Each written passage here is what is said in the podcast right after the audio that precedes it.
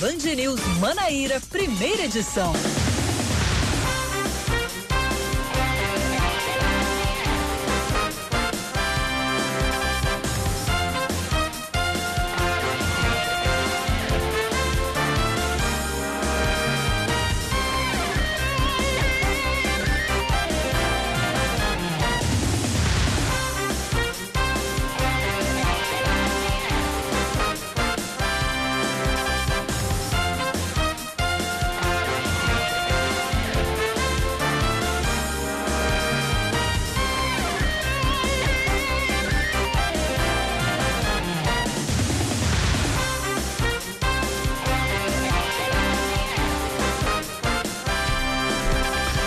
Horas 27 minutos em João Pessoa, 9 horas 27 minutos na Paraíba. Bom dia, bom dia, bom dia.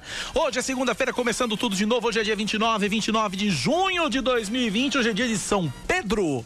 Está começando mais um Band News Manaíra, primeira edição, comigo, Cacá Barbosa e com Leandro Oliveira. Bom dia, Lele. Ah, então com muita chuva de bênçãos pra gente. Boa segunda-feira, Cacá. Ótima semana pra gente. Pra você aí do outro lado, nossa prioridade.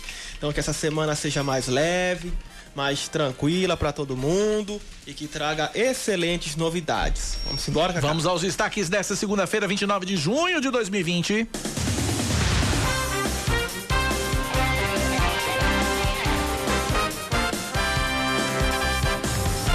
O prefeito de Cabedelo, Vitor Hugo, vai pedir uma reunião em caráter de urgência com o Ministério Público após recomendação para manter o comércio de portas fechadas. É, a reabertura na cidade está prevista para hoje. Com base no decreto municipal, o Manaíra Shopping anunciou o reinício das atividades de parte das lojas para depois de amanhã, dia 1 De acordo com o MP, a medida da Prefeitura de Cabedelo vai de encontro ao do governo do estado, já que o município classificado com a bandeira laranja, já que o município é classificado com a bandeira laranja, o que permite apenas o funcionamento de atividades consideradas essenciais. Eita, aqui em paz. Daqui a pouco a gente vai então dar mais detalhes sobre isso, viu? A Prefeitura de João Pessoa inicia hoje a segunda fase do plano de retomada da economia. Estão liberados já a partir desta segunda-feira o trabalho presencial de profissionais liberais, como advogados e contadores, o atendimento presencial das lojas de material de construção e os treinos de atletas profissionais, incluindo incluindo o futebol profissional. Já os ônibus devem voltar a circular na próxima segunda, dia 6. A Prefeitura de Campina Grande reabre os shoppings a partir de hoje, mas eles precisam manter as praças de alimentação, os cinemas e as áreas de lazer fechadas. Bares, restaurantes e lanchonetes continuam fechados. A segunda fase do plano de flexibilização permitia, previa, na verdade, que eles poderiam reabrir com restrições, mas por recomendação do Ministério Público, o município reviu essas condições. Campina Grande tem 6.400 440 casos confirmados de coronavírus e 98 mortes, de acordo com o último boletim da Secretaria Estadual de Saúde. A Caixa Econômica Federal começa a liberar hoje o saque emergencial do Fundo de Garantia para quase 5 milhões de pessoas. Nesta segunda-feira, o dinheiro do FGTS com limite de R$ 1.045 vai ser depositado na poupança digital para os trabalhadores nascidos em janeiro. Inicialmente, os recursos só vão poder ser utilizados no pagamento de contas e em compras por meio do cartão de débito virtual.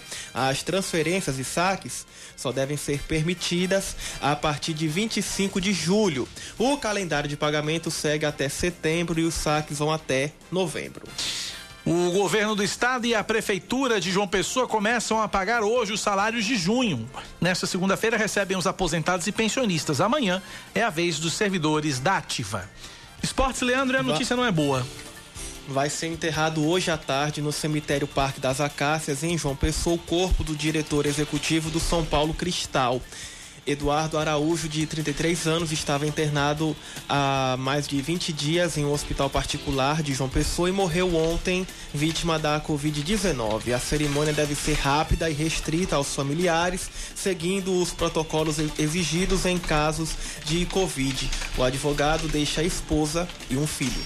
Nove e meia agora. Band News. Tempo.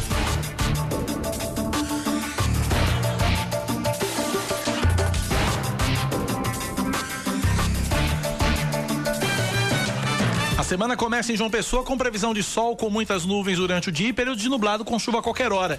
Mínima de 22 graus, máxima de 28, agora 27 graus é a temperatura. Campina Grande, segunda-feira de sol entre nuvens pela manhã, pancadas de chuva à tarde e à noite. Mínima de 20, máxima de 28 e agora 22 graus. 9 horas 31 minutos na Paraíba, 931 9911 9207 é o nosso WhatsApp, é o WhatsApp da Band News FM, que já começa com participações de ouvintes. 9911 9207. Bom dia, Cacá Barbosa, Leandro Oliveira. Aqui quem fala é Paulo Roberto, da cidade de Lucena. Estou passando aí para deixar o meu bom dia a todos vocês que fazem a programação da Band News FM. Estou ouvindo aí as informações diárias para ficar atualizado. Um bom dia a todos, que Deus abençoe. Band News FM, em um segundo tudo pode mudar. Valeu, obrigado. Amém, abraço para Lucena, abraço para Lucena. Obrigado, Carinho grande amigo. por esse município. Vamos lá, mais gente. Bom dia, Rádio Ouvintes, Jorge Henrique, do bairro das Indústrias. É, eu votei e tenho orgulho de dizer que tenho votado em Bolsonaro, certo? Com os erros e acertos Antes, no governo anterior, se os, os ministros, os secretários eram indicados por partido, eram pessoas sem competências nenhuma. E hoje é mais seletivo. Vejamos que é mais seletivo. Aí o cara tem um, tá faltando um curso, não sei o que lá, tá certo, ele errou em ter falado que tinha um curso sem ter. Tá, beleza. Mas hoje, com toda a desgraça que existe, o governo Bolsonaro fez totalmente diferente com como outros partidos, que vendiam as vagas dos ministros e dentre outras. O pessoal não vê isso. E se o PT tivesse continuado, hoje a Venezuela seria o Brasil. É uma opinião minha só. Um forte abraço, Deus abençoe a todos. Exemplo dos critérios técnicos adotados pelo governo está no Ministério das Comunicações. 9h33, mais ouvintes participando. Band News, bom dia, bom dia. News aqui é o Flávio de Cabedelo. Infelizmente, com a situação que estamos vivendo nessa pandemia, foi flexibilizado aí alguns, alguns pontos abrirem. Eu, eu tive em dois mercados grandes é, é, de construção aqui em João Pessoa. E Cacá, vocês não têm noção da quantidade de gente que tinha dentro desses, desses estabelecimentos. Era impressionante impressionante. Gente que estava comprando coisas desnecessárias só para pelo menos para poder pra sair de casa, né? A gente comprando um arranjo de flores. Então assim é, é, é, é complicado a gente entender essa situação que a gente vive, porque a gente mesmo, nós seres humanos, somos por muitas vezes culpados é, é, é por essa coisa estar tá se, se manifestando aí pelo mundo afora. E outra coisa, Cacá, é, o prefeito Cabedelo aí autorizou a abertura de, de, de alguns pontos. O Manaíra Shop vai abrir 70 lojas que fica na parte é, é, é, que pertence ao município de Cabedelo. Complicado entender, complicado. A vocês um bom dia, em um, em um segundo tudo pode mudar. É, nós noticiamos um pouco, um pouco agora há pouco, né, essa informação de que o Banaíra Shop vai abrir parte das lojas. A gente vai entrar em mais detalhes isso já já. Mais ouvintes participando. É, bom dia, Cacá Barbosa, bom dia para todos da bancada, ele é Tony Salles da cidade de Bahia, mas que trabalha o tempo todo aqui em João Pessoa, sempre ouvindo vocês, desde as seis da manhã, Cacá Barbosa. Cacá Barbosa, vou dizer uma coisa, a Cagepa aí com um, um, uma despesa recebida do povo de quase um bilhão de reais por ano e deixa a desejar aquele buraco que eu falei para você, aquele, aquele estouramento de cano em frente ao Shopping Metropolitan Shopping Empresarial Metropolitana continua, só que agora aumentando. A gente denunciou, você falou aí, mas ninguém tomou providências até agora. Eu vou mandar a foto para você, para você ver como é que tá forte o, o vazamento de água. E outra coisa é, em relação ao governo, engraçado que tudo que era errado antes, todo mundo condenava, praticado por outros governos, agora é tudo certo, né? As mesmas práticas que era praticada por outros governos passados, era condenado e agora é tudo certo. É engraçado isso. Bom dia. Obrigado, bom dia, Paulo. Um abraço para você. Um ouvinte aqui, final do telefone 2826, pergunta aqui o seguinte: Cacá, por que pôr no ar a opinião ilusória de um sujeito que, em pleno 2020, ainda defende um governo tão corrupto e incompetente como esse, defendendo um ministro militar que fez plágio em uma tese e mentiu sobre cursos? Plagiar é o mesmo que roubar, que vergonha alheia. A gente coloca no ar porque a gente coloca todas as opiniões né? A gente coloca opiniões, opinião A e opinião B, né? A gente coloca todas as opiniões. A gente aqui não somos, não sou nós aqui na Rádio Band News não somos donos da verdade. Né? E a gente coloca todas as opiniões. E aí o ouvinte, ele vai tirando o seu próprio juízo de valor, né? Do mesmo jeito que daqui a pouco vai chegar alguém dizendo, Cacá, por que, que você lê o comentário desse cidadão, tal, não sei o quê? Porque a gente abre espaço para todo mundo. A opinião aqui é livre, aqui a gente não censura absolutamente ninguém, né? Nosso, nossa política é essa. Nossa política é de abrir espaço para todas, absolutamente todas as opiniões, desde que respeitosas. A gente Você coloca já todas as já opiniões ar. trabalhou em, em outras rádios, eu também, é, operando mesa e assim, eu vou. É, é o que acontece. Tem certos apresentadores que diziam pra gente, olha, quem é que tá, quem é que tá ligando? Quem é que tá É, tem Quem muito é ouvinte? isso. Não, bota, não, bota, não, bota, bota, bota Tem- outro, bota é, outro. é. Aqui não, meu. Aqui não, aqui, aqui, aqui a, gente gente abre espaço recebe todo mundo. crítica, lapado. Desde que respeitoso, desde que haja com É, respeito e que trate a gente com respeito, a gente abre espaço para todas as vertentes, para todas as opiniões. Né? Essa é que é a grande realidade. É assim que funciona, é assim que tem que ser.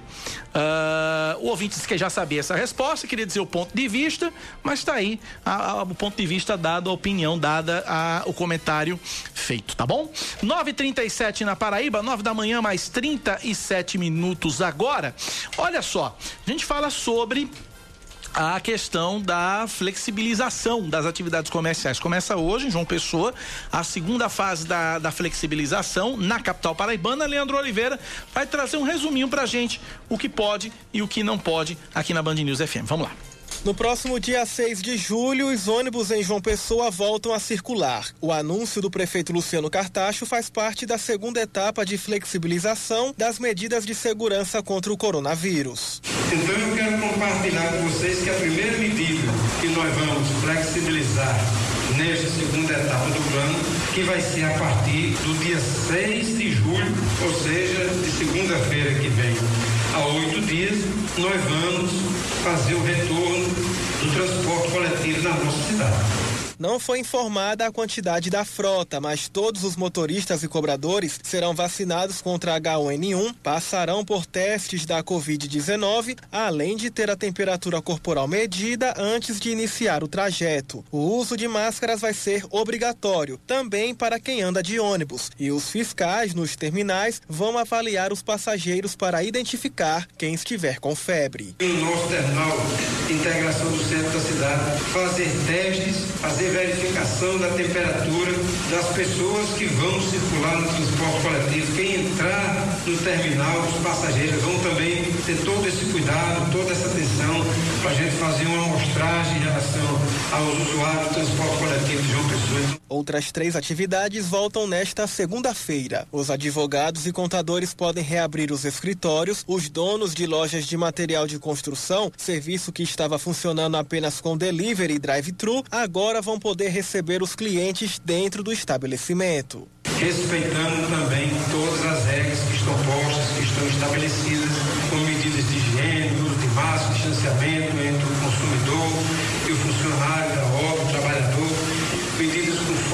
cuidar até a gente chegar ao momento que é aguardado por todos nós, que é a volta eh, de todas as atividades dentro do planejamento, que é exatamente as quatro etapas do plano de flexibilização. Depois de mais de 100 dias, todos os atletas profissionais podem voltar aos treinos, o que inclui os jogadores de futebol.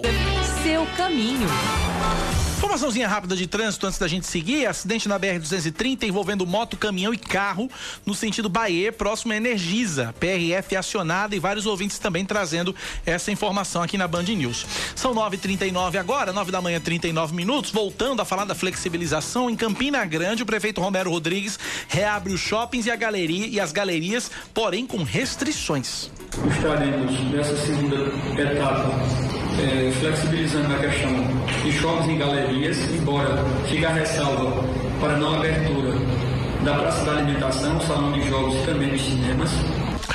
O gestor ainda desistiu de reabrir as academias e bares após o Ministério Público ser contrário à retomada dessas atividades. Apesar disso, o assunto vai ser debatido essa semana. academias de saúde, da, também dos restaurantes e bares, embora vamos voltar a se posicionar sobre, sobre essa questão específica da próxima semana, com base em dados técnicos e uma comissão está sendo constituída tanto por eh, a parte do setor de epidemiologia da Secretaria Municipal de Saúde, como também Superintendência de Trânsito, que, com números reais nos informará em relação à questão do isolamento social Campina Grande. Romero ainda alterou o prazo para analisar a flexibilização no município. A cada 20 dias vai ser implantada uma nova fase de relaxamento das medidas. Por fim, ele enfatizou que a atual taxa de ocupação dos leitos de enfermaria do Hospital Pedro I é de 35,7%, taxa de ocupação, e dos leitos de UTI é de 40%. 9 da manhã, 41 minutos na Paraíba, 9 e 41. A gente está na linha agora para a gente falar sobre a flexibilização nesses municípios com o secretário de Saúde do Estado da Paraíba, Geraldo Medeiros. Secretário Geraldo, bom dia, seja bem-vindo à Rádio Band News FM mais uma vez. Bom dia, Cacá, Leandro e os ouvintes da Band News. Temos aí dois casos, trouxemos aqui dois casos, secretário, de municípios que, mesmo uh, com a classificação por bandeiras estabelecida pelo governo do estado não permita esse tipo de flexibilização, falo de Cabedelo e falo de Campina Grande, que estão sob a bandeira laranja, né? Mesmo assim, estão flexibilizando mais do que as bandeiras e o que o decreto estadual uh, permitem. Como é que o senhor enxerga essas medidas, secretário, tanto de Cabedelo quanto de Campina Grande, de flexibilizar mais do que se deve, de, dentro, eh, em comparação com o decreto estadual, secretário? Bom, a princípio, o existe uma resolução do Supremo Tribunal Federal em que eh, os prefeitos têm essa prerrogativa. Né? Agora, do ponto de vista de saúde pública, né, essas atitudes são temerárias, porque essa política de ofertar as bandeiras de acordo com a situação epidemiológica de cada município, ela é baseada em evidências científicas, de um projeto da Universidade de John Hopkins, dos Estados Unidos, e tem toda uma consistência baseada nesses elementos epidemiológicos, número de casos novos confirmados, a taxa de letalidade, o grau do percentual de testagem daquele município, o grau de isolamento domiciliar, a taxa de duplicação viral. Secretário, um minuto só. Eu vou pedir para a Sâmara Gonçalves refazer o contato com o senhor. Sua ligação está picotando muito, o sinal do celular está picotando muito. Vou pedir para a Sâmara refazer o contato para que a gente possa ouvir a sua mensagem, a sua resposta de forma mais clara e eh, audível, tá? Enquanto a gente refaz o contato, vários ouvintes participando com a gente aqui. Ouvinte final do telefone 8508. Bom dia, Cacá. Foi só Bolsonaro anunciar o novo ministro da Educação que já foram investigar a vida pessoal do cidadão. É como acontece acontece com todo e qualquer ministro em qualquer governo. Eu lembro que nos governos anteriores, no governo Lula, no governo Dilma, no governo Temer, já também foram investigadas as vidas de alguns ministros, inclusive alguns ministros deixaram de ser nomeados por causa disso. Não é exclusividade do governo Bolsonaro. Ouvintes mais ouvintes participando. Vamos lá. Bom dia, bom dia. Eu vejo esse movimento aí sobre a volta dos transportes coletivos, é uma intenção interessante, mas se o foco for apenas liberar os ônibus e não ter controle sobre o número de passageiros, a gente está atendendo somente uma demanda, a demanda do empresariado, tá? E a população tem problema. A segurança do trabalhador é importante, fazendo os testes dos funcionários, motoristas, higienizando os ônibus, mas aglomeração, gente em pé, colada, um com o outro, respirando junto praticamente, testa a testa, ônibus lotado, favorecendo o lucro do empresariado, aí não está se fazendo nada. Obrigado, ouvinte. Foi o professor Paulo que mandou mensagens pra gente aqui. 944 na Paraíba, o ouvinte aqui perguntando: Bom dia, Cacá. Campina Grande será nova Blumenau? Já pedi na regular. Vamos ver daqui a 15 dias o resultado dessa abertura de shoppings e academias. Já revisamos o contato com o secretário Geraldo Medeiros, secretário de Saúde da Paraíba. Secretário, o senhor nos ouve? Sim, Cacá. Muito Podemos bem. continuar. Exatamente. Prossiga com, prossiga com o seu raciocínio, secretário, por gentileza. É, essa, essas atitudes das prefeituras que são o contraponto em relação às bandeiras que são emanadas da Secretaria Estadual de Saúde, ela, essas, elas têm reflexos 14, 15 dias depois, com o aumento do número de casos e a ocupação mais célere dos leitos de UTI adulto. Vocês observam Campina Grande, num espaço de oito dias, ela saiu de 59% de, é, ocupação de leitos de UTI adulto para 71%. Então, essa ocupação de leitos de UTI adulto refletem justamente as atitudes é, de isolamento domiciliar inadequada e, e em relação à abertura de alguns setores que a bandeira laranja que foi contemplada para Campina Grande não, não permite e sim apenas os serviços essenciais. Então, é, tanto o Cabedelo, que tem a bandeira laranja, né, a, que emite o sinal de abertura do comércio, isso daí é temerário também, até porque Cabedelo não tem estrutura nenhuma hospitalar e vai sobrecarregar João Pessoa, que já se encontra numa situação bem mais confortável e segura, porque cumpriu com o dever de casa. Agora, secretário, com base nessa, nessa, nesse novo sistema de, de bandeiras que foi implementado, o município de Cacimbas era o único que era bandeira verde e recuou para amarela. O que foi que aconteceu por lá, secretário? Bom, são todos esses elementos que eu citei, né? Quando há um aumento de casos novos ou um óbito, na cidade que tem um, essa cidade pequena, basta um óbito para ocorrer uma mudança, o isolamento domiciliar, o grau de, de duplicação viral, tá? a testagem do município, porque o Estado já distribuiu mais de 200 mil testes com os municípios. Então, cabem as vigilâncias em saúde dos municípios, testagem, realizar uma testagem ampla da população, e isso é outro elemento que é avaliado para a emissão das bandeiras. Leandro Oliveira pergunta para o secretário de Saúde Geraldo Medeiros. Aqui na capital, os ônibus retornam na próxima segunda-feira. Nesse setor, a prefeitura de João Pessoa está alinhada com o governo do estado? Não, a bandeira é, laranja que foi direcionada para João Pessoa não permitiria não, é, só atividades essenciais. O, os transportes coletivos, é, eles permitem realmente uma, uma aproximação das pessoas, não? aumenta o, o, grau de transmissibilidade e tem de ser feito com muita cautela, né? obedecendo a todo aquele protocolo que nós esperamos que seja adotado pela população. O senhor acredita, secretário, e a possibilidade é grande, é pequena, é média de de repente esses municípios, Campina Grande e Cabedelo, por exemplo, que estão flexibilizando, terem que recuar, a exemplo do que acontece no Sul e Belo Horizonte a partir, de, a partir dessa semana? Bom, nós temos inúmeros exemplos não, que estão ocorrendo não só no Brasil, mas no mundo inteiro. Não? Estados Unidos chegando a quase 40 mil, até mais um pouco por dia de casos novos confirmados em função de que estados como a Flórida, o Arizona e o Texas é, atropelaram essa flexibilização. Aqui no Brasil, Curitiba, Belo Horizonte, Porto Alegre, né? o ouvinte citou aí Blumenau, que Blumenau. foi um caso mais anterior, em que houve a abertura do comércio e na abertura do shopping promoveram logo uma liquidação. Isso produziu uma aglomeração muito grande e 15 dias depois tiveram de fechar o comércio novamente. É isso que a gente não quer que ocorra aqui na Paraíba. Muito bem, conversamos, portanto. Só uma última pergunta, secretário, para a gente finalizar esse nosso bate-papo. Uh, o senhor já me falou que os municípios eles são uh, têm autonomia para decidir questão de flexibilização e tal, mas o governo do estado ele pretende de alguma forma uh, algum outro algum, vamos usar, o termo intervir, e se bem que o termo não é esse, mas vou usar esse termo nessas prefeituras que estão passando além do limite do decreto estadual, não?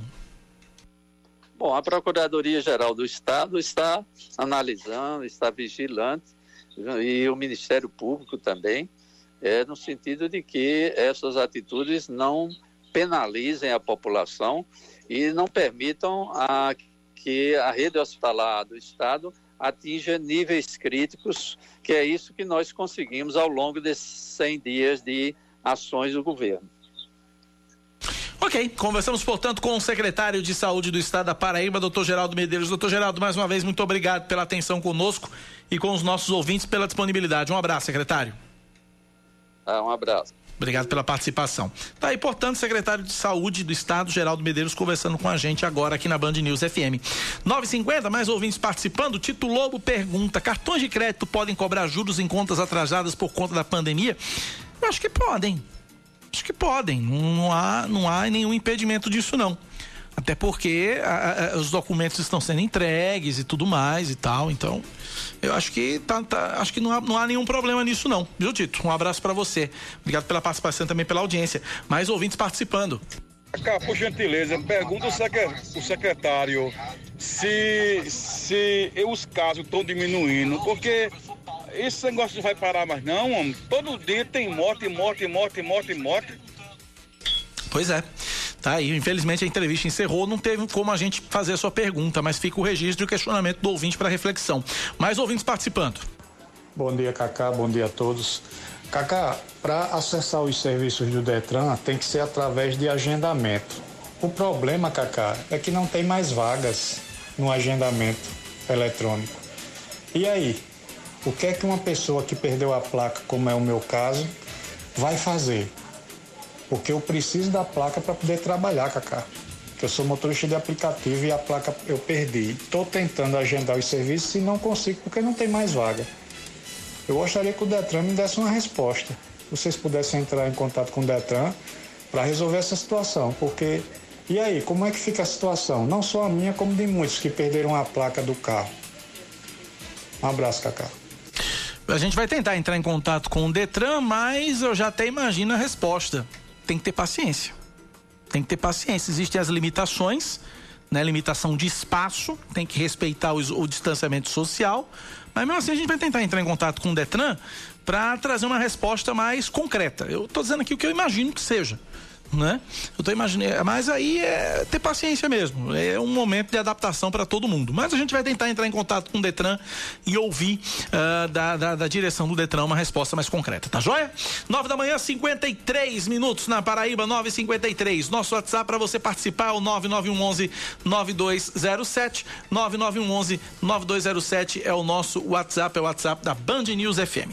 A gente segue com o nosso noticiário aqui na Band News, lembrando para você que a gente vai até às 11 da manhã com o nosso Band News Manaíra primeira edição. Vamos a Brasília. Ricardo Viula tem informações porque uh, representantes do Google e das redes sociais se manifestam contra o projeto de lei das fake news. Ricardo Viula tem informação. A semana no Congresso tem na pauta do Senado o polêmico projeto de lei das fake news. O objetivo é combater as notícias falsas e os ataques virtuais nas redes sociais e aplicativos de conversa. Após uma primeira tentativa de votação na última quinta-feira, a proposta teve a análise adiada para esta terça, porque vários senadores pediram mais tempo para discutir o texto.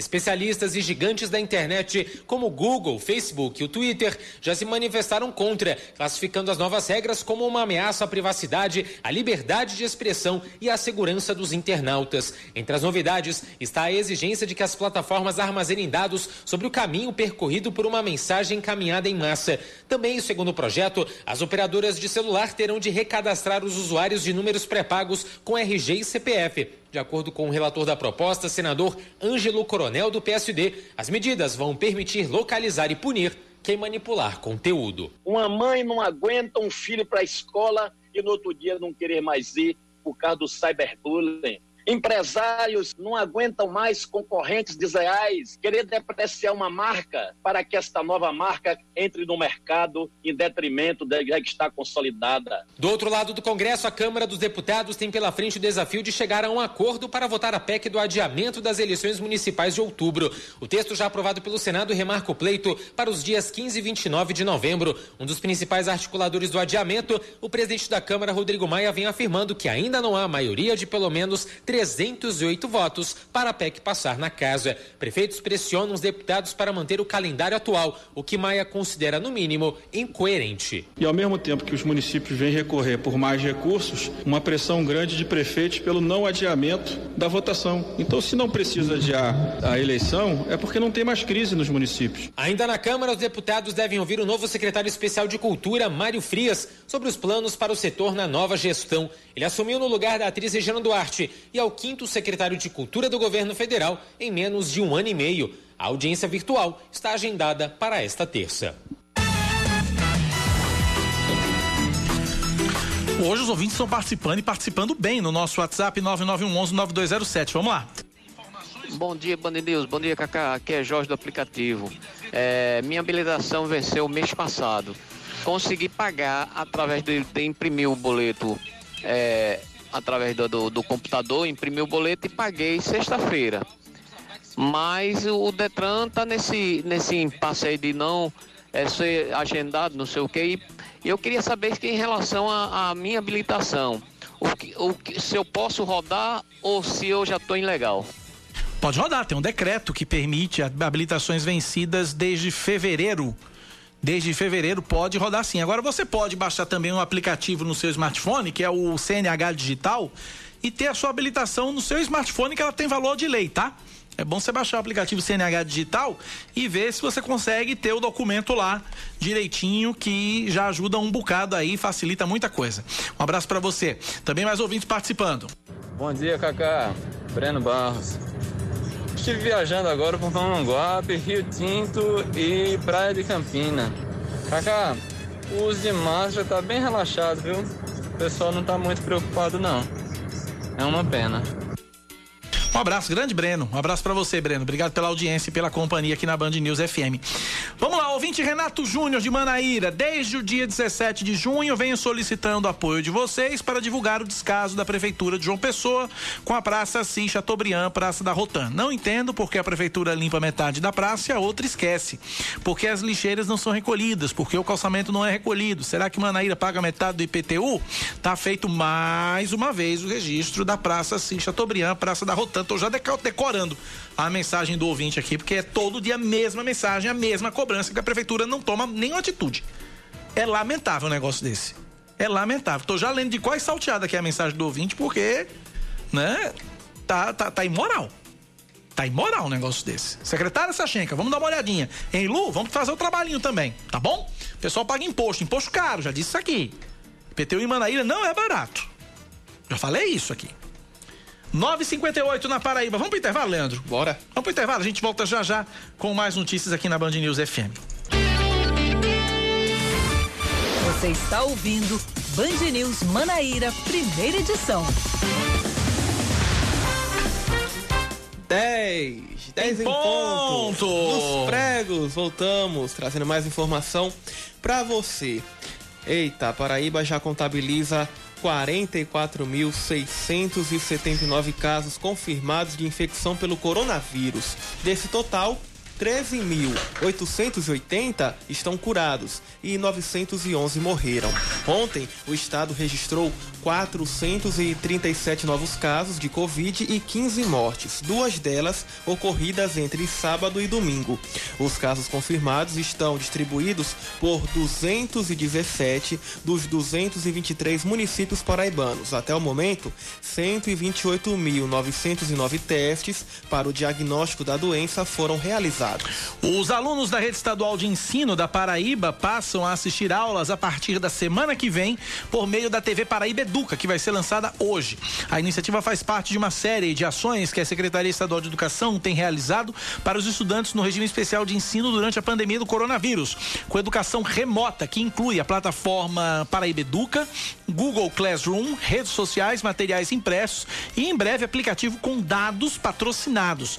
A programação da TV Paraíba Educa vai ser exibida diariamente das 8 da manhã às 8 e meia da noite, com programas inéditos com e reprises, como forma de garantir o acesso aos conteúdos a, acesso dos conteúdos ao maior número de estudantes. As videoaulas correspondem a todas as etapas da educação básica, desde, desde o ensino infantil até o ensino médio, incluindo todos os ciclos da educação de jovens e adultos. Parceria entre a Secretaria de Educação do Estado e a Assembleia Legislativa. E após uma nova avaliação do governo da Paraíba, 12 cidades devem ampliar as medidas de isolamento social para conter a Covid-19. Baraúna, Matinha, Santa Cruz, Santo André, São João do Tigre, São Sebastião do Umbuzeiro, Serra Redonda e Isabelê saíram da bandeira amarela para laranja. Dona Inês, Fagundes e São Domingos do Cariri saíram da bandeira laranja para vermelha e Cacimbas, que era a única cidade com bandeira verde, está agora com amarela. Os municípios são classificados pelo governo por bandeira, sendo a vermelha considerada o grau de maior risco e a verde o menor. Vamos para mais um destaque. Termina amanhã o prazo de entrega da declaração do imposto de renda pessoa física. A Receita Federal pede para que os contribuintes não deixem o envio do documento para a última hora para evitar imprevistos, já que, já que, quem, não, já que quem não declarar está sujeito à multa. Aqui na Paraíba, mais de 261 mil declarações, incluindo a minha, foram enviadas, de acordo com o último balanço divulgado pelo órgão. A estimativa é que 320 mil paraibanos prestem contas ao leão.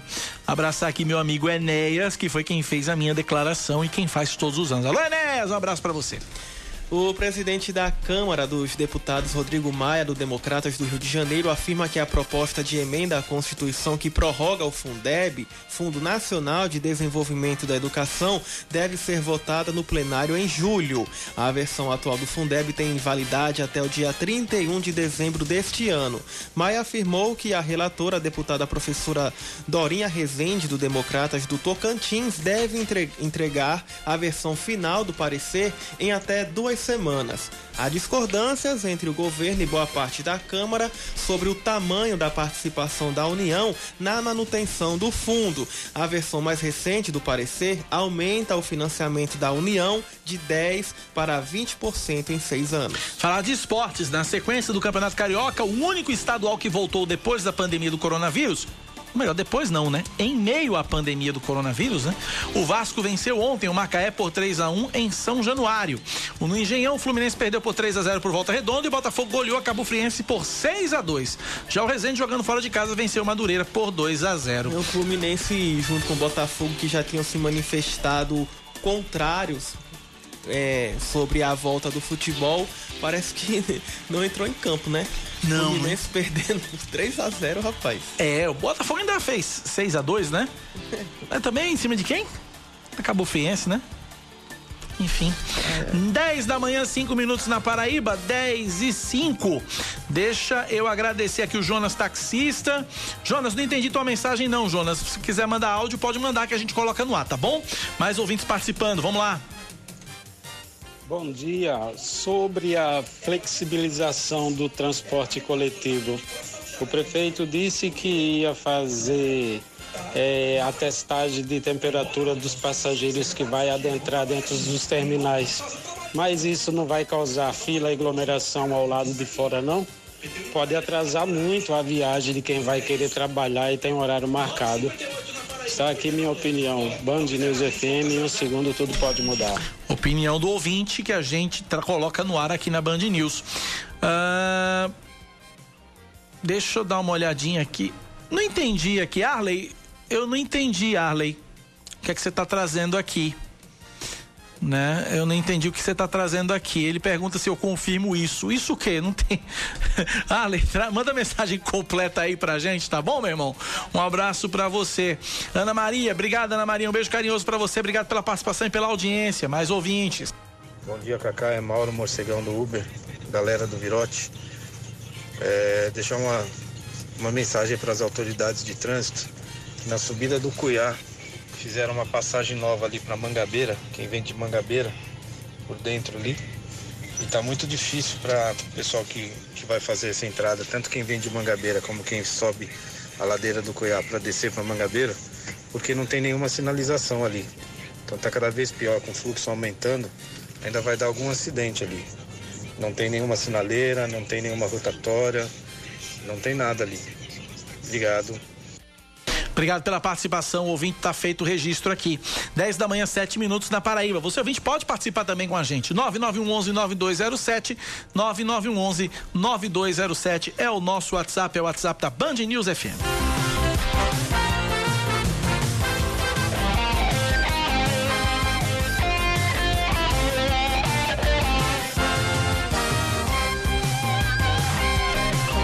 Manhã, mais 7 minutos agora na Paraíba, são 10 e 7. A gente está na linha agora e conversa conosco uh, por WhatsApp com a secretária de administração do Estado, Jaqueline Guzmão. É que a gente vem recebendo, eu particularmente recebi várias denúncias nesse fim de semana de, uh, mesmo com a, a lei em vigor que suspende a cobrança dos empréstimos consignados por 120 dias, uh, o, o banco responsável pelo, pelo, por esse, pelo pagamento dos salários vem debitando uh, diretamente nas contas. O governo não está debitando, pela informação que eu tenho, a secretária vai confirmar isso.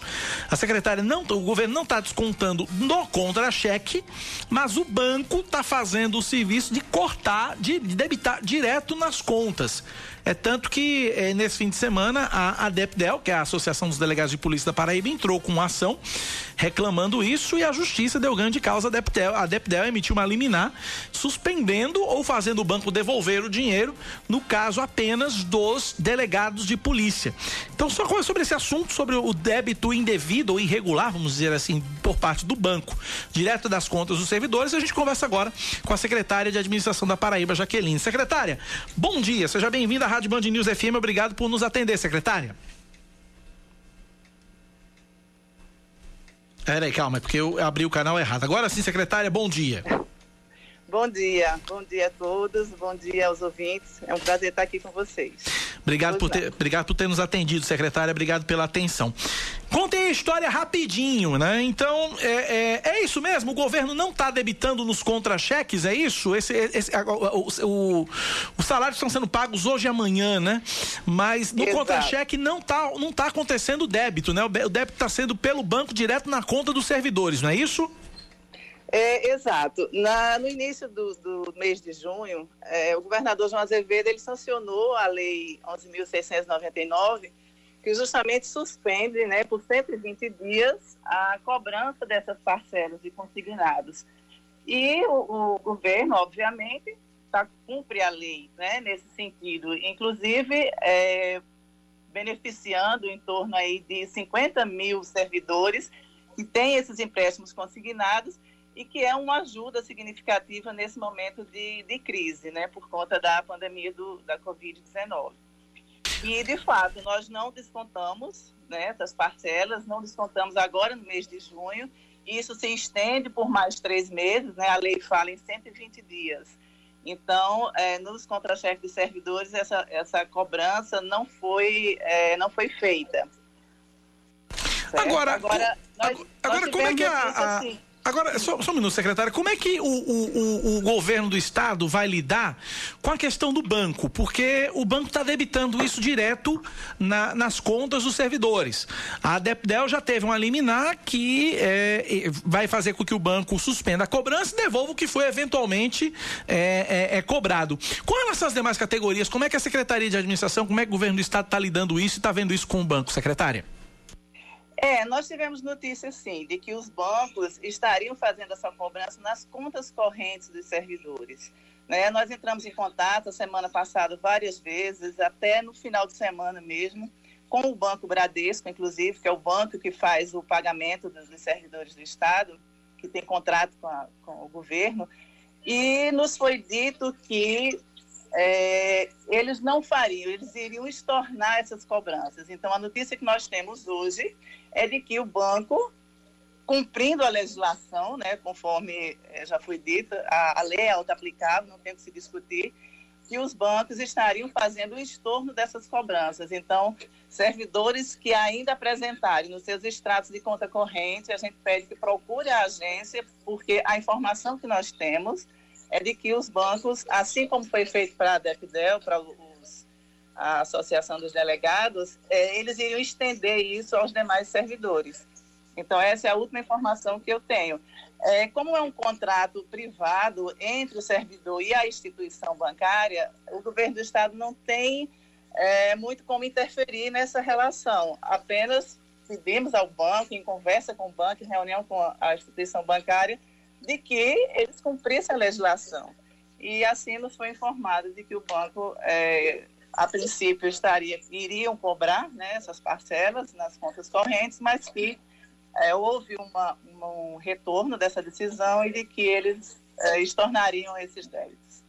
Essa foi a última informação que nós tivemos.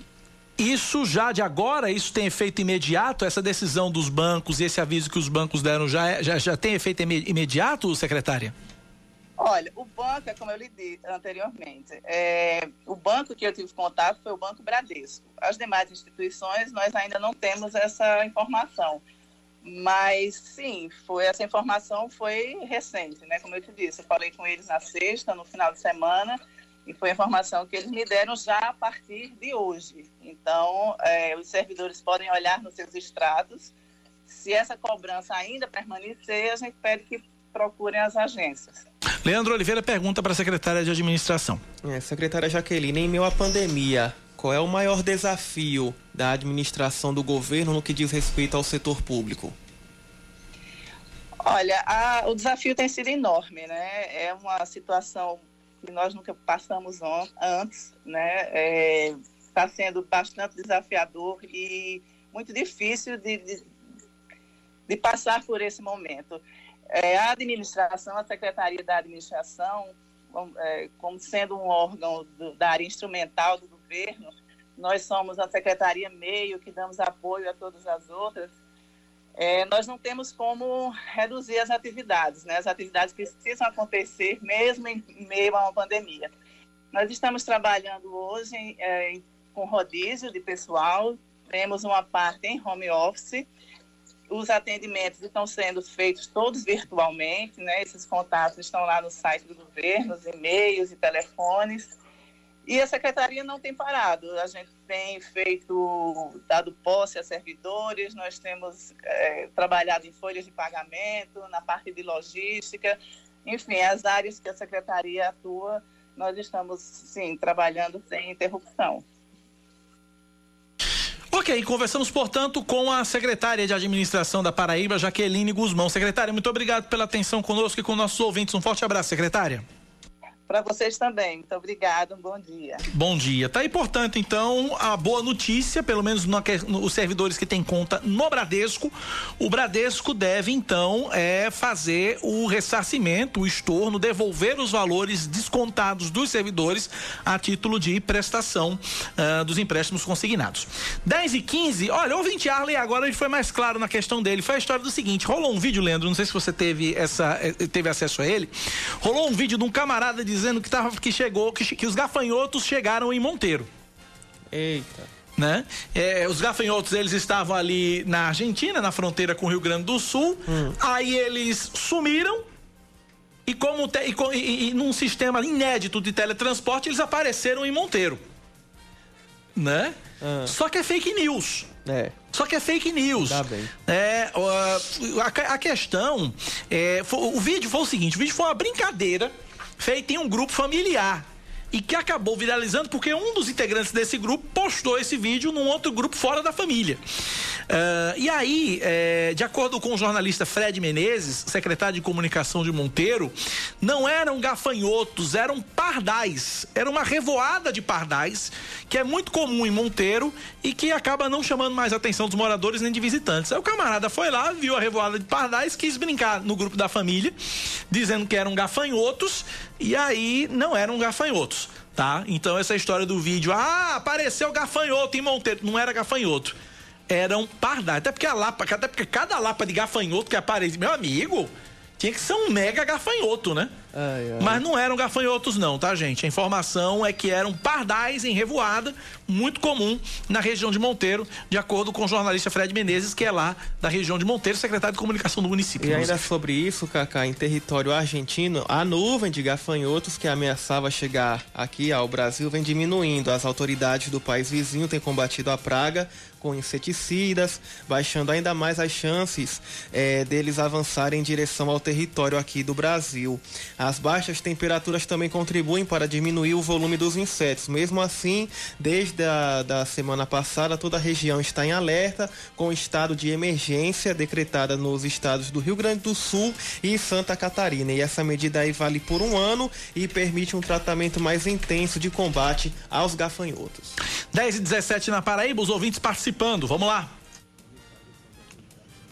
Bom dia, Cacá. Cacá, eu tô clamando aqui, socorro, pelo amor de Deus.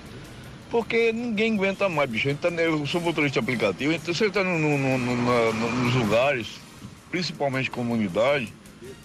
Pô, cara, você não consegue bater um papo, você não consegue atender um telefone, né? Você pega todos os passageiros, não tem a reclamação, é uma só. Esse modismo que tá tendo de moto barulhenta, velho. Essas motos com esses escapes aqui, horroroso Quando se junta duas, três, meu amigo, você não consegue. Você sabe. Um mundo que a gente clama tanto por silêncio, por paz, por, né, por sossego, por menos poluição. Aí os caras banalizam isso aí, cara. Por favor. Tá feito o apelo do ouvinte, né? Mais ouvintes participando. Dia, meu nome é Maria Lúcia e eu tomei conhecimento, não sei se vocês já souberam, de um assalto em frente à casa de Roberto Santiago, na Gemini de Figueiredo. E pelo vídeo que eu recebi, tinha quatro viaturas da polícia. Diz que é um assalto que vem ocorrendo desde Tambaú, não sei se é a perseguição. Eu gostaria de ter mais informações, se vocês já souberam do ocorrido. Obrigada. A gente vai atrás dessa informação. De fato, houve alguma coisa ali na região de Bessa, Bessa Manaíra.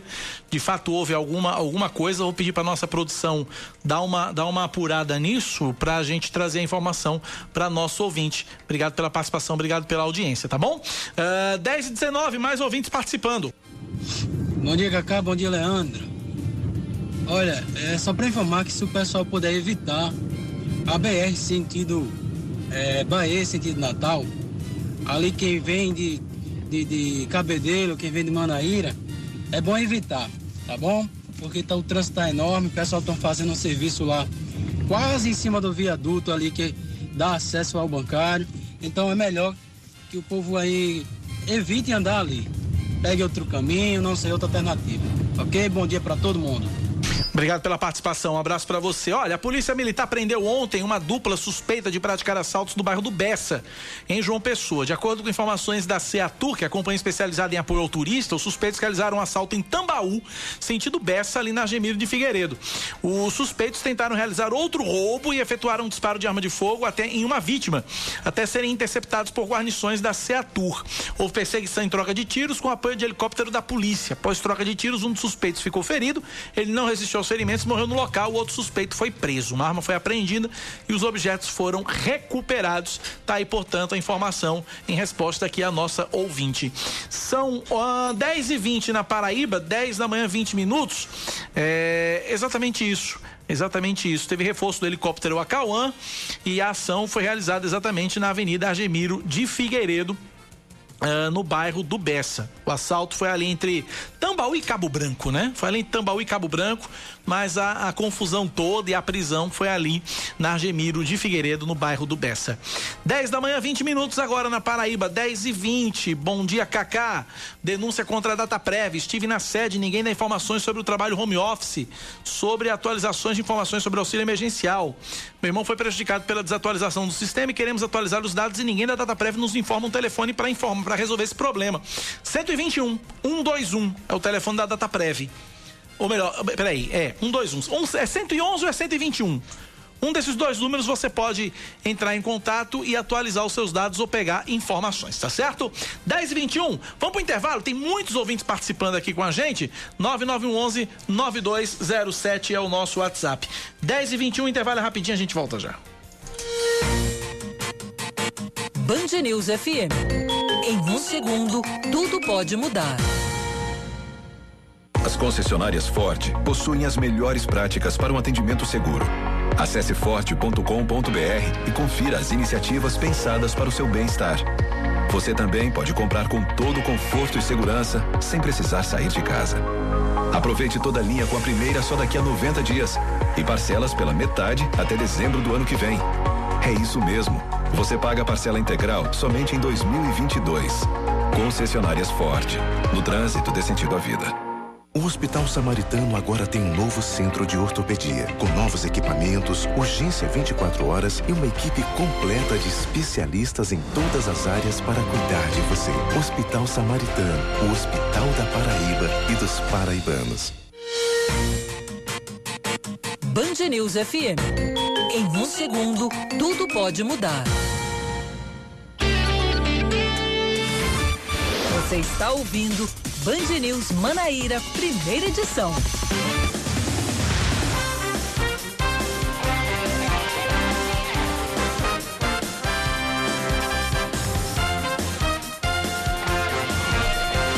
10 horas mais 22 minutos agora na Paraíba, após reunião com a Associação Comercial e Industrial de Patos, o prefeito interino Ivandes Lacerda publicou hoje o decreto que flexibiliza a economia do município. A cidade, de acordo com o decreto estadual, permanece na bandeira laranja, que determina que apenas podem funcionar as atividades essenciais. De acordo com o decreto municipal, a partir de hoje, supermercados, mercadinhos, mercearias, lojas de conveniência, postos de combustível, farmácias, hortifruti, padarias, lava-jatos, oficinas mecânicas, serviços funerários em plantão de 24 horas, borracharias e frigoríficos podem funcionar. Uma festa com cerca de 60 pessoas, eu disse 60 pessoas, foi encerrada pela Polícia Militar neste fim de semana em João Pessoa. A Operação Nômade aconteceu na comunidade Aratu, no bairro de Mangabeira. Os participantes da festa, realizada em uma residência, descumpriram regras de distanciamento social na quarentena. A polícia divulgou imagens da ação, mas não informou se houve pessoas detidas.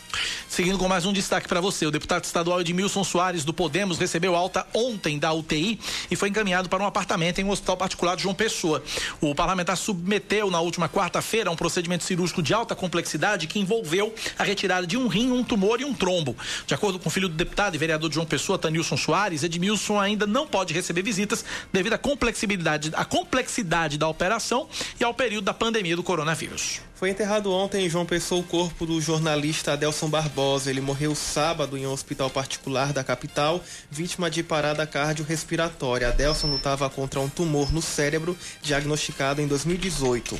Ele atuou em vários veículos de comunicação da Paraíba e foi correspondente de grandes jornais nacionais, entre eles Folha de São Paulo, Gazeta Mercantil e Revista Piauí. Atualmente ele era proprietário do site Estádio PB e cursava História na Universidade Federal da Paraíba. Paraíba. Em nota, a Associação Paraibana de Imprensa, API, lamentou a morte do jornalista e destacou a trajetória profissional. Uh, a China anuncia que os primeiros resultados de uma das vacinas produzidas pelo Grupo Nacional Biotech no país sugerem que a dose seja segura e eficaz. Produzida por uma unidade da estatal em Pequim, a imunização induziu a criação de anticorpos em todos os 1.100 voluntários.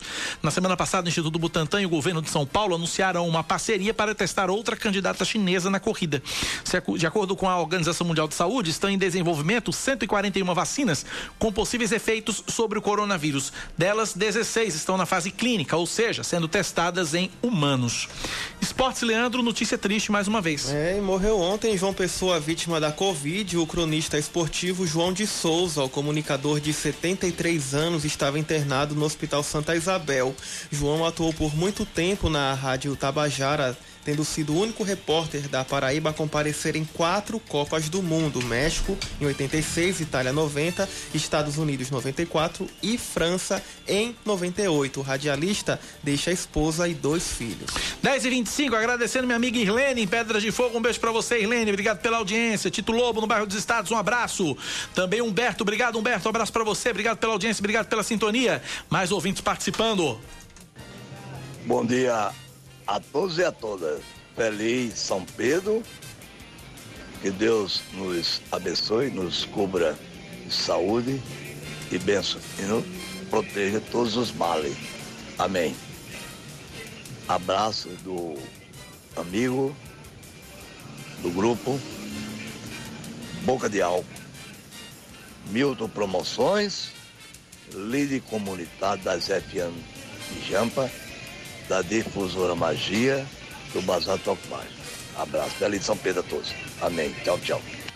Um mexão feito aí, né? Amém. Um abraço aí, valeu. Também mais ouvintes participando. Bom dia, Band News. É, aproveitando o gancho aí do amigo sobre os escapamentos de moto aí, rapaz, isso é um absurdo, rapaz. Isso é um absurdo. Tem que existir uma lei na justiça aí pra acabar com isso. Até porque esses escapamentos, quando vai fazer uma vistoria de, de, de, de transferência proprietária nesses veículos, não é aceito. Então podia existir uma lei pra fiscalização, umas blitz aí pra pegar esse pessoal aí e multar, dar uma multa alta aí e, e, e, prender a moto. Prender até que ele vá lá com o escapamento original, reponha na moto para poder liberar. Isso é absurdo, ninguém aguenta mais isso não, é muito barulho. Eu moro no 19 andar do prédio aqui no, no, no, no Bairro do Estado. Rapaz, ele passa lá embaixo, é, eu tenho que fechar as portas porque eu não aguento barulho. Você não faz ideia como é que esse negócio faz barulho. Nossa senhora. É isso aí, gente. É, aproveitando o gosto do amigo aí pra dar uma reforçada aí pra ver se acaba com isso aí. É Lucena de João Pessoa. Valeu, Lucena. Abraço É, pra porque você. como- Sou obrigado a concordar com o É Lucena. porque como é que fica então a fiscalização? Né? Não tem. Não tem. E aí quando é pra fazer a vistoria no Bota lá Detran, de novo. Tira. Tira, vai, bota. É. Dá em nada. Jair Santos também com a gente. Abraço, Jair. Obrigado pela participação e também pela audiência. Acho que eu já paguei todo mundo, né? Já falei, já mandei a lupa todo mundo aqui, já, já cumpri o, o chamado de todo mundo aqui. 10 e 28 agora, olha, segue para a sanção do presidente Jair Bolsonaro o projeto de lei que estabelece um novo marco legal para o setor de saneamento básico no país. Dentre as novas medidas, as novas regras previstas para o setor estão a abertura de licitação para serviços de água e esgoto, com a participação da iniciativa privada nas concessões e a facilitação da previsão de estatais de, da, da privatização de, estatais de saneamento. Eu conversei com o presidente da Cagepa, Marcos Vinícius Fernandes, sobre esse assunto. Vamos ouvir a entrevista que eu gravei com ele. Muito bem, a gente começa a conversar a partir de agora aqui na Rádio Band News FM com o presidente da Cagepa, Marcos Vinícius Fernandes. Presidente, obrigado por ter atendido o nosso convite. Um forte abraço. Seja bem-vindo à Rádio Band News FM. Nós é que agradecemos, Cacá, agradecemos a Band News FM por essa oportunidade que nos dá a conversar um pouco com a população da Paraíba. Foi aprovado pelo Senado o Marco Civil do Saneamento, né? Um projeto extremamente polêmico que foi aprovado pelos senadores. O senhor, como presidente da Cagepa, como é que o senhor enxerga essa aprovação, presidente? O marco regulatório, ele tem uma série de pontos que precisariam de fato ser melhorados, né? É, eu acho que ele deixou de observar alguns pontos peculiares em virtude até da diversidade nacional. Tem alguns pontos que nós tentamos, inclusive, dentro do próprio Senado, fazer ajustes para trazer a regularidade legal do mesmo, mas enfim, é o que temos e o que precisamos ajustar. Obviamente, as empresas estaduais atuaram, porque no primeiro momento, quando esse projeto chegou à Câmara, excluía as empresas estaduais todas. Para você ter ideia, na dimensão nacional, seria o caos para o saneamento do país, porque se nós olharmos a Paraíba, por exemplo, nós temos, Cacá, quatro quintos do nosso estado dentro do semiárido nordestino. Quem é que ia levar água para aquele município pequeno? Quem é que ia construir essa adutora, se não o estado da Paraíba, se não a sua companhia de água e esgoto da Paraíba? Então, é com essa preocupação que nós estamos, atuamos naquele momento, conseguimos corrigir essa distorção, é, estabelecemos um prazo para renovar esses contratos até março de 2022, com prazo de execução desse contrato até 30 anos. Então, nós temos aí já avançado nas discussões, conversado com os municípios para atuar de forma que a gente possa fazer a regularização contratual, ajustar, se adequar à lei e prestar o serviço que a população da Paraíba tanto espera. Que a gente deixa claro é que se legislação efetivamente resolvesse o problema do país, o país não estaria mergulhado numa crise econômica e financeira e muitas vezes social. A gente tem aí, por exemplo, o Estatuto das Cidades desde 2001, que prega a regularização fundiária e a gente viu pouco avançar isso no país desde então. Não é aprovando a lei, lavando as mãos, querendo passar tudo para o privado que se resolve o saneamento no país. O senhor fala em se adequar em alguns pontos, e um desses pontos do marco legal do saneamento é a abertura, autorização, na verdade, da entrada da iniciativa privada na disputa pelas concessões. E aí a Cagepa hoje, ela está pronta para, de repente, uma futura concorrência, uma empresa concorrente para a exploração do serviço de água e esgoto na Paraíba? Ou ela precisa se adequar? Como é que a Cagepa enxerga a questão da possibilidade da iniciativa privada entrar nesse serviço de água e esgoto? Presidente? Eu vou fazer uma pergunta. Por que ninguém se interessou em levar água para Santa Helena? Não se interessou em levar água para Santa Inês? Não tem um metro de cano na rua, não. Quem está levando é a companhia de água e esgoto. Sabe por que ninguém se interessou, Cacá? Porque não é rentável, amigo. Porque uma cidade com 3 mil e poucos habitantes, na sua zona urbana, não paga a conta de levar uma adutora de 20 e tantos milhões de Inatuba, Buzeiro, Santa Cecília para botar água em Santa Cecília. Como a nossa licitação está para sair agora, está publicada agora, provavelmente a semana que vem. Fizemos a adutora, a estação de tratamento na tuba, a adutora, um buzeiro, Santa Cecília, e tem Santa Cecília e um buzeiro que nós vamos completar a rede de um buzeiro e a de Santa Cecília. O projeto chegou, nós estamos só na fase final aqui de montagem do edital para publicar. Eles não levaram água para lá. Não tem nenhum impedimento da Lei 11.445 de licitação. A iniciativa privada, essa falácia, ela já detém 6% do processo. Ela está dentro do mercado de saneamento, a maior PPP público-privada, e tem empresa privada, na região metropolitana do Recife, é uma PPP de 6,5 bi entre o público e o privado. Então, essa falácia do marco que venderam não é verdade, que o privado não entra. Entra sim, tá aí a PPP a Corsan com a PPP, eles atuam no Tocantins, atuam em Manaus, então não é uma, uma condição. Agora, é muito bom você chegar para concorrer numa cidade, por exemplo, como eles quiseram concorrer em Campina Grande. Tem 100% de água, temos água aí com mais 20 anos para frente, um projeto todo pronto. Campina tem reserva de água na sua estação de tratamento, tem 90% de esgoto. Aí você pegar algo bom, administrar e ganhar dinheiro em cima do que o público fez na sua história toda, com recurso da Paraíba, porque Campina Grande e João Pessoa só chegaram a custas da CAGEP do Estado deixar de investir em outros municípios para investir nesses dois, tirando empréstimo. E lá atrás, porque eles não investiram em Santa Cecília, não investiram em Umbuzeiro, não investiram em Souza, que não é nosso. Temos também São Domingo de Pombal, que não é nosso. Aqui perto, Itapororoca, não vamos nem para longe, vamos aqui no, no, no litoral. Por que não vieram? Porque não é interessante. Porque a privatização muitas vezes no país é feito, pega o que é público, se transfere para o privado e ainda pega dinheiro público para emprestar. Aí é muito bom. Então, na Paraíba, eu queria ver se o privado vem fazer 180 quilômetros de adutora para levar água para Frei Martinho, custando 200 milhões de reais, como o governo do estado de Acajepa está fazendo. Uma coisa é o papel bonito da lei, dizendo que agora abriu para o privado. Isso é falácia, isso já existia. Agora, a Cajepa sim, a Cajepa hoje é superavitária. Aproveito que os companheiros da Cajepa estão ouvindo e tem espaço para melhoria, muita melhoria ainda na empresa, Cacá. E eu tenho falado isso para os funcionários diuturnamente. Agora, novidades estão vindo, vocês vão ter uma outra versão da Companhia de Água e Esgoto da Paraíba. Esse momento é bom para a gente poder refletir. Diz que toda oportunidade, a gente vê algumas situações, alguns olham como uma oportunidade e outra como uma ameaça. Eu, como presidente da companhia a diretoria que temos é, comandado a empresa nesse momento, entendemos que é uma oportunidade ímpar para a companhia se modernizar, prestar um melhor serviço e fazer o papel que o governador do estado delegou a essa diretoria e essa empresa executar, que é simplesmente ser um instrumento de desenvolvimento do estado, trazendo água de qualidade e esgoto. Procure um estado do Nordeste que tenha, como a gente tem aqui, 100% das suas praias urbanas saneadas. Presidente, quanto é que a Cagepa tem investido anualmente em saneamento básico na Paraíba? E aí vou agregar a segunda pergunta: quantos por cento da população hoje tem acesso a saneamento básico e água na torneira aqui na Paraíba, presidente? Nós temos determinadas situações importantes que é bom a gente relatar no saneamento. Primeiro passo, nós temos cidades como Campina Grande com mais de 90% de cobertura da sua população, João Pessoa passando de 80%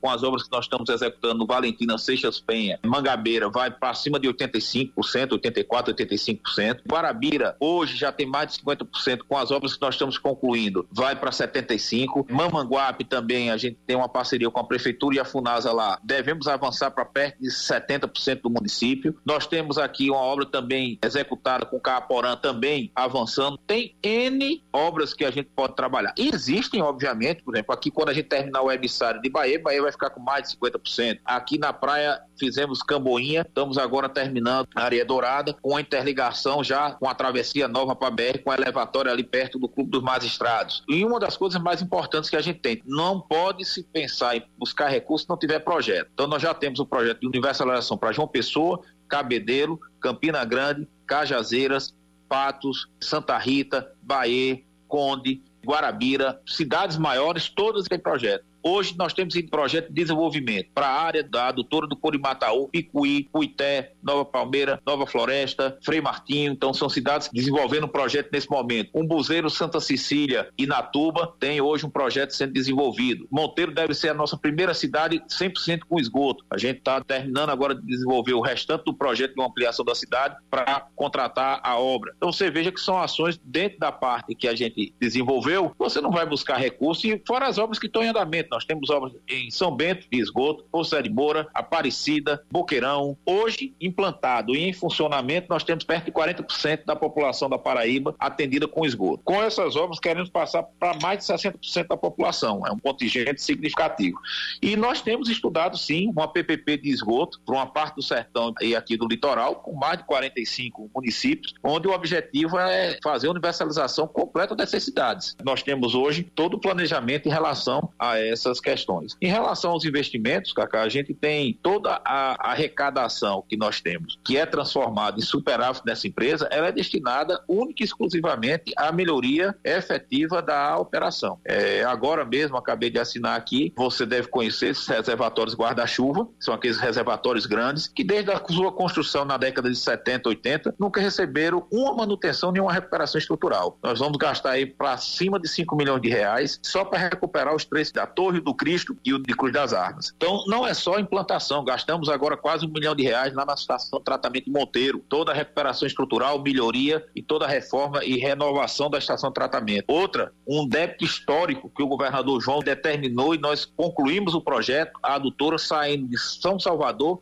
para atender o distrito de Leolândia, lá em Mulungu, onde não tinha água, a água era branca, quase da cor de leite, em virtude da salinidade do poço. Então nós estamos levando água de qualidade, quantidade suficiente para atender uma adutora saindo de Mari até o distrito de Leolândia. A obra de vento em popa. Em termos de investimento, temos investido mais de 150 milhões de reais entre recursos próprios, recursos do governo do estado, dentro desse investimento. É um investimento significativo, fora outras questões que a gente vem colocando em virtude de uma rubrica, questão contábil, é colocado não como investimento, só quando ele atinge uma questão de retrofit, mas, por exemplo, toda a parte de manutenção de bombas, transformadores, tudo isso está sendo revitalizado dentro da empresa, dentro da Companhia de Águas Gota Paraíba. Nós estamos conversando com o presidente da Cagepa, Marcos Vinícius. Presidente, para a gente finalizar, eu tenho dois minutos e é uma questão que eu preciso fazer, que toda vez que surge um assunto envolvendo é, saneamento básico, essa questão vem à tona privatização da Cagepa. Como é que você enxerga esse tema? Esse tema está fora de cogitação hoje, porque isso depende de uma decisão do executivo estadual. E o executivo estadual determinou a Cagepa única e exclusivamente levar água para o povo, levar saneamento para o povo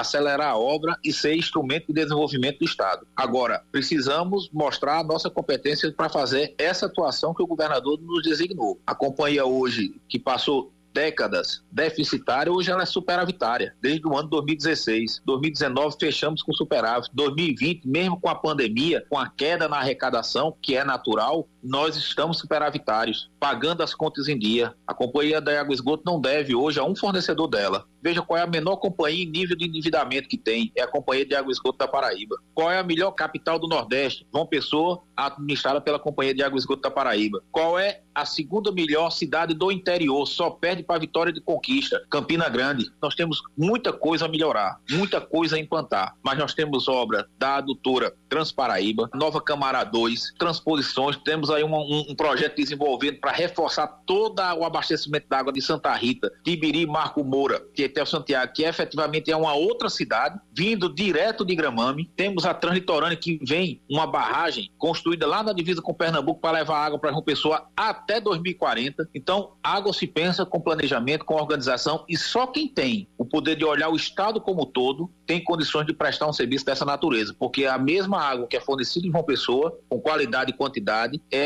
e deve ser fornecida nos mais longínquos ricões do estado da Paraíba, porque segurança hídrica é vida, é desenvolvimento e é investimento no nosso estado. Muito bem, conversamos com o presidente da Cagepa, Companhia de Água e Esgoto da Paraíba, Marcos Vinícius. Presidente, muito obrigado pela atenção conosco e com nossos ouvintes aqui da Rádio Band News. Um forte abraço, até a próxima. Eu que agradeço, Cacá, e mais uma vez a gentileza da Band News de sempre nos ouvir com a gentileza de sempre.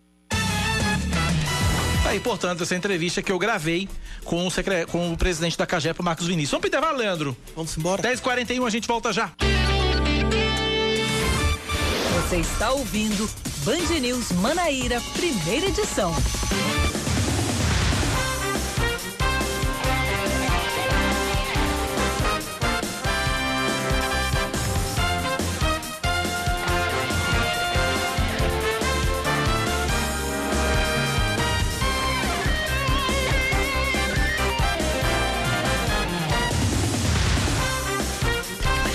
10h44, o Tribunal de Contas da Paraíba constata irregularidades na Câmara Municipal de Conde. Uma auditoria feita pelo TCE aponta que os vereadores teriam recebido mais de 150 mil reais em diárias sem a devida comprovação de comparecimento aos eventos usados como justificativa.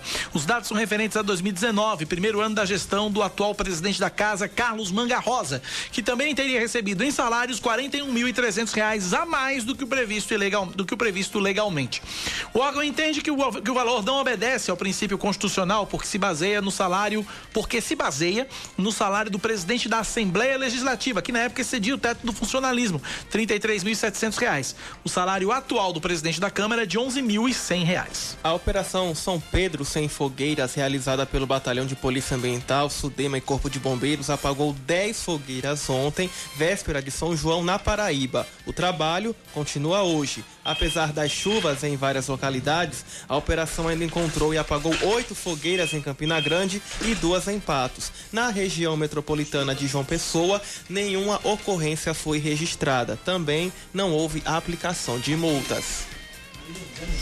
Após a prorrogação determinada pelo Ministério da Saúde, termina hoje a campanha nacional de vacinação contra a gripe. No último balanço divulgado pela Secretaria Municipal de Saúde, 217.900 pessoas foram imunizadas na capital, o que representa 85,86% do público-alvo. As doses estão disponíveis nas unidades de saúde da família, policlínicas municipais e Centro Municipal de Imunização.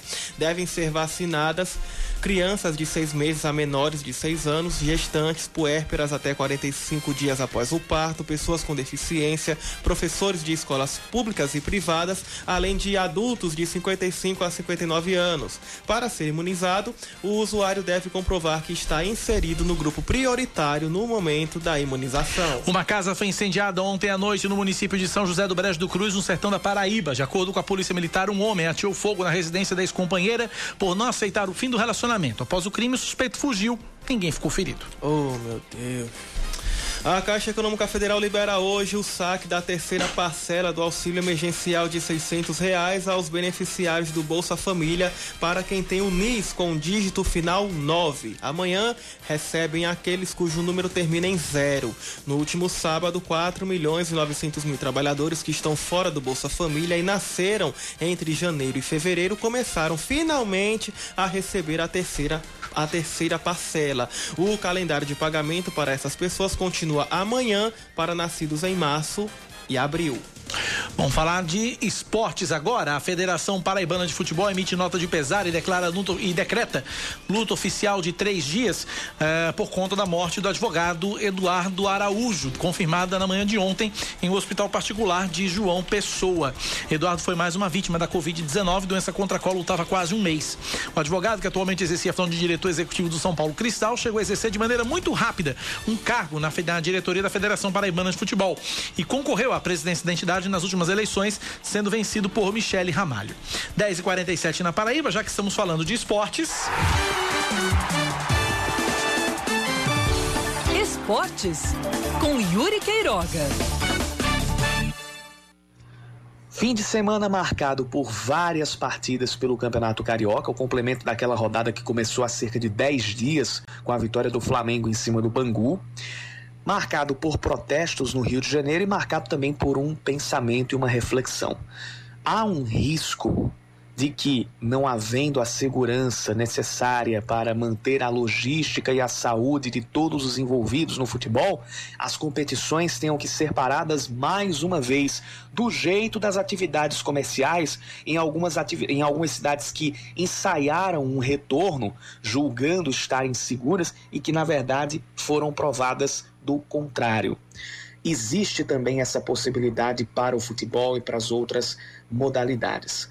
De fato, não é a melhor saída você promover uma reabertura quando ainda se está num platô de casos. Isso a gente conclui comparando com a situação da Europa. A Europa demorou mais para poder reabrir e esperou a curva de contágio cair e não apenas começar a cair, cair consideravelmente.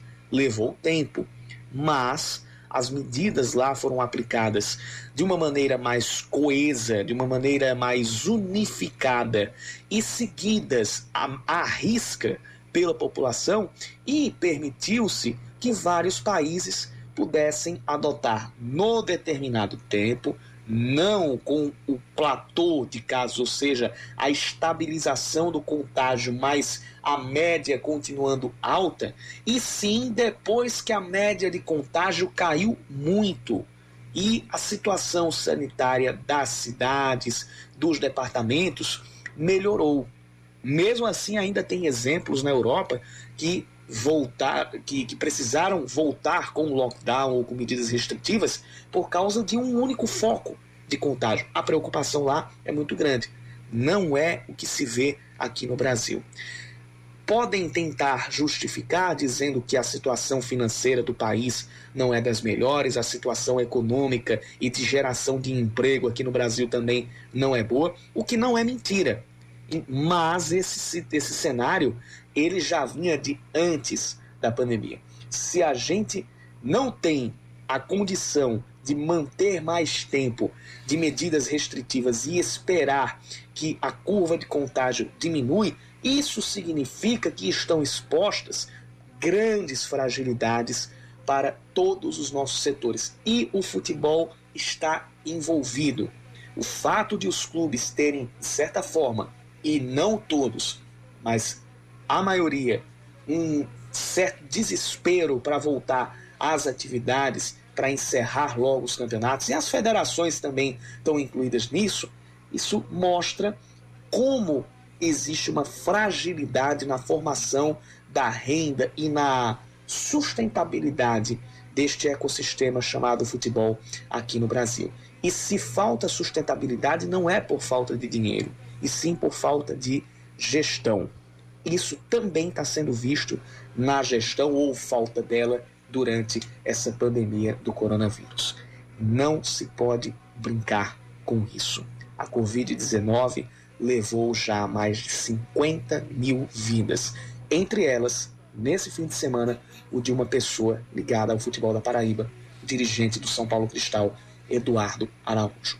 Para completar essa coluna, é preciso lembrar tanto da morte do Eduardo Araújo, tinha 32 anos de idade, uma das pessoas com mente mais aberta para falar a respeito do futebol aqui na Paraíba, quanto da morte do João de Souza, um repórter de 73 anos de idade, um dos mais experientes do rádio paraibano e que tem um currículo com cobertura de quatro Copas do Mundo, além de vários outros eventos internacionais. Fim de semana com essa reflexão que fizemos a respeito de segurança para voltar às atividades e voltar o futebol aqui no Brasil, com a lembrança de, infelizmente, duas perdas significativas para a imprensa esportiva e para o fazer futebolístico aqui no estado. 1052, nossas condolências à família de Eduardo Araújo e nossas condolências também à família de João de Souza. E, a, e especificamente ao pessoal, no caso de Eduardo Araújo, a toda diretoria de São Paulo Cristal, e no caso de João de Souza, a todos os amigos e colegas da Rádio Tabajara. 1053, ouvintes participando, vamos lá! Bom dia, Cacá Barbosa, Leandro. Aqui é Nilma Rego, do Alto do Mateus. Vocês podem procurar saber o que foi que aconteceu. Eu acabei de passar na frente do corpo de bombeiros e tem um corpo coberto com aqueles papéis laminados e os bombeiros interditando a área. Um corpo colocado na calçada na frente da entrada do corpo de bombeiros. A gente vai procurar saber e trazer essa informação para você, tá certo? Mais um ouvinte aqui participando. Bom dia, Cacá. Bom dia a todos da Band News. Cacá, eu queria fazer uma pergunta. Se o futebol tá querendo voltar a todo custo, é por causa financeiro que eles estão quebrando e estão querendo dinheiro, né? Ou é para não atrasar as competições? Porque no meu ponto de vista, se for em prol do dinheiro, do retorno financeiro, eu creio que está dando errado. Porque cada equipe dessa que promove um jogo desse, como no Campeonato Carioca, os caras gastam um absurdo.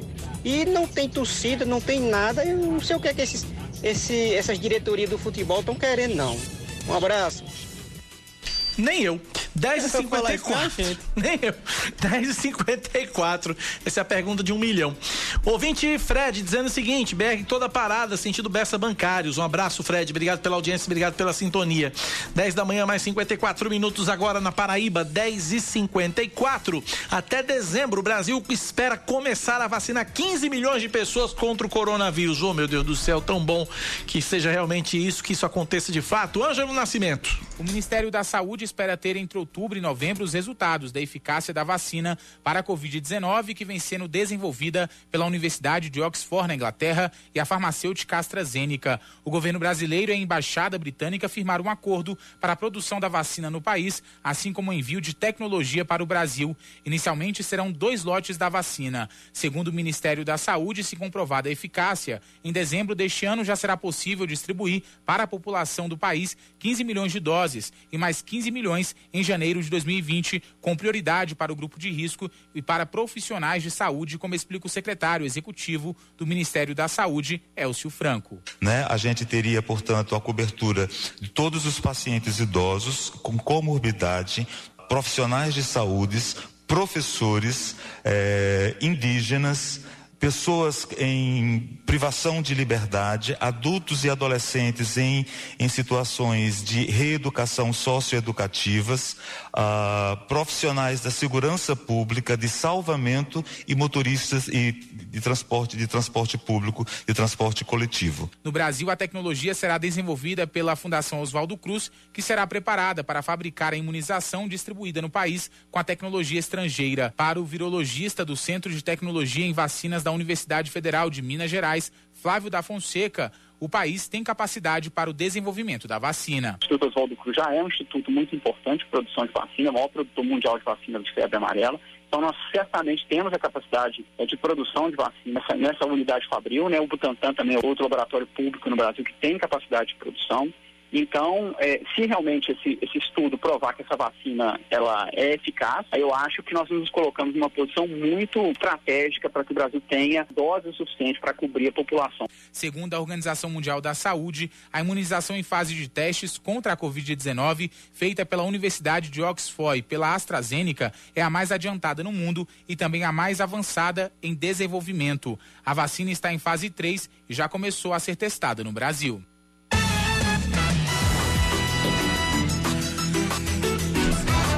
10 e 57 sem poder fazer shows, os trios de forró que são tão tradicionais no mês de junho estão se virando como podem. E é impossível não falar da tristeza que é ficar longe dos palcos nessa época do ano. Leandro Oliveira não é, não é, não toca em trio, não toca sanfona, não toca zabumba, não toca pandeiro, mas fez a reportagem. O som é inconfundível. O triângulo. E a zabumba. Juntos, então, o trio é suficiente para garantir o arrastapé.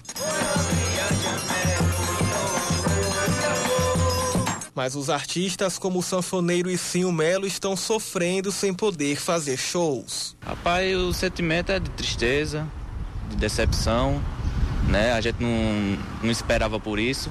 A gente tinha muitos planos para fazer e felizmente não deu certo, né? Estamos só esperando agora para o ano que vem. Nem os ensaios escaparam do efeito da pandemia. É, como todo ano, a gente se prepara com ensaios, a gente se prepara com um repertório novo, né, com CD, que todo ano a gente lança um CD que infelizmente esse ano não rolou, né? O vocalista do trio Aventureiros do Forró, Jailson Melo, também lamenta e sente saudade de subir nos palcos neste ano. Para se ter uma ideia, no mesmo período de 2019, ele se apresentou mais de 40 vezes. Já em 2020, a diferença está enorme, né? Os shows praticamente zerados e só ficamos agora com as lives para a gente poder mostrar o nosso trabalho divulgar. Até porque os shows dependem de, do público, né? Tanto para contratação como precisa do público ali curtindo. Aí não pode aglomeração, aí não tem shows, né? Só no ano passado, de acordo com a Prefeitura de Campina Grande, terra do maior São João do mundo, a cidade recebeu 83 trios de forró. Agora, shows apenas em transmissões pela internet. Muita gente ganhava dinheiro nas festas, mas agora a saída encontrada foi trocar os instrumentos musicais pelo trabalho no comércio. 10h59, vambora, Leandro. Vamos. Vem aí Eduardo Barão e Carla Bigato com o Band News Station. Eduardo direto de Nova York, Carla Bigato direto de São Paulo. E Oscar Neto aqui no estúdio João Pessoa trazendo as notícias locais nesta segunda-feira, 29 de junho de 2020. Eu volto amanhã cedinho, 6 da manhã aqui na Band News FM com as primeiras notícias da Paraíba, do Brasil e do mundo. E Leandro amanhã comigo mais uma vez, das 9h20 às 11 comandando Band News Manaíra, primeira edição. Lele, valeu por hoje. Valeu, Cacá. Abração, pessoal. Boa segunda, boa semana para todo mundo. Continue com a gente, vem aí o Band News Station. Valeu, tchau, tchau. Fui. Você ouviu Band News Manaíra, primeira edição.